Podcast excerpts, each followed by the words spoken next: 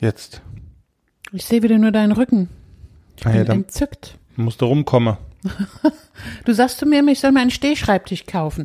Jetzt stehe ich und du sitzt faul rum und drehst mir deinen Rücken zu. So, da kann man mal sehen, mit welcher Haltung du hier diese Teaser immer aufnimmst. Ne? Ja, Komm, du. wir machen, wir, wir machen das mal schnell.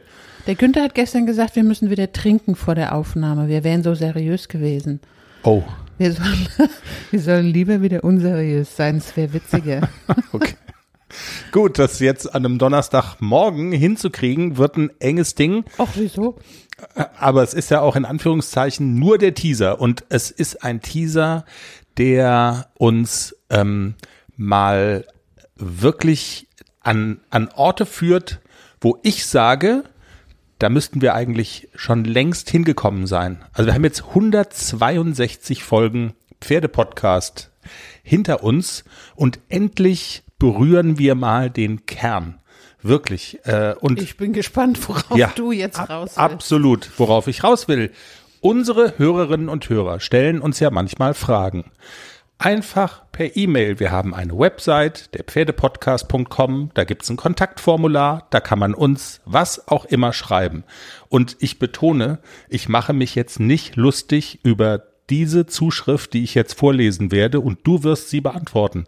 Ich kann das so gut nachvollziehen. Es geht um darum, dass manchmal ihr Pferdeleute, ich sage jetzt mal bewusst ihr Pferdeleute, weil du bist ja, du verkörperst hier ja sozusagen das semi-professionelle Fachwissen und ich bin so ein bisschen der Ahnungslose.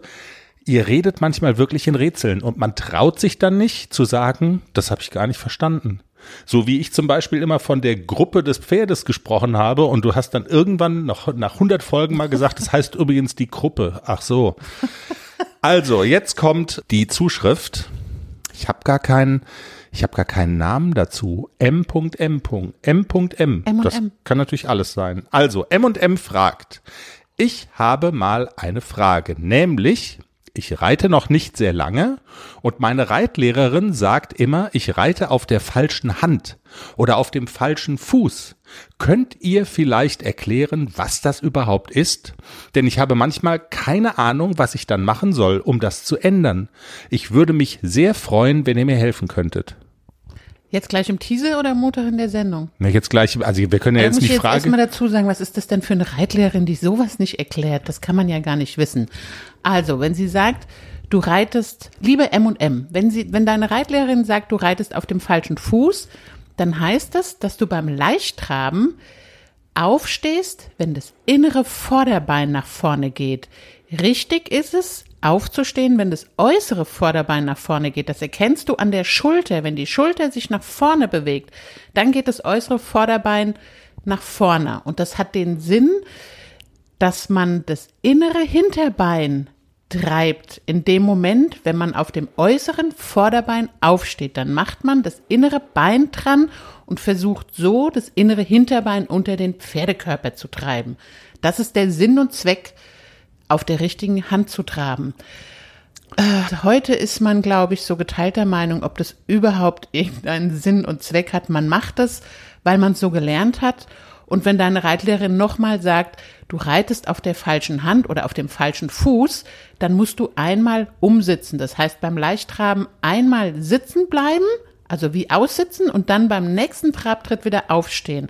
Und dann guckst du auf die äußere Schulter und wenn du siehst, dass die nach vorne geht, in dem Moment, wo du aufstehst, dann bist du richtig.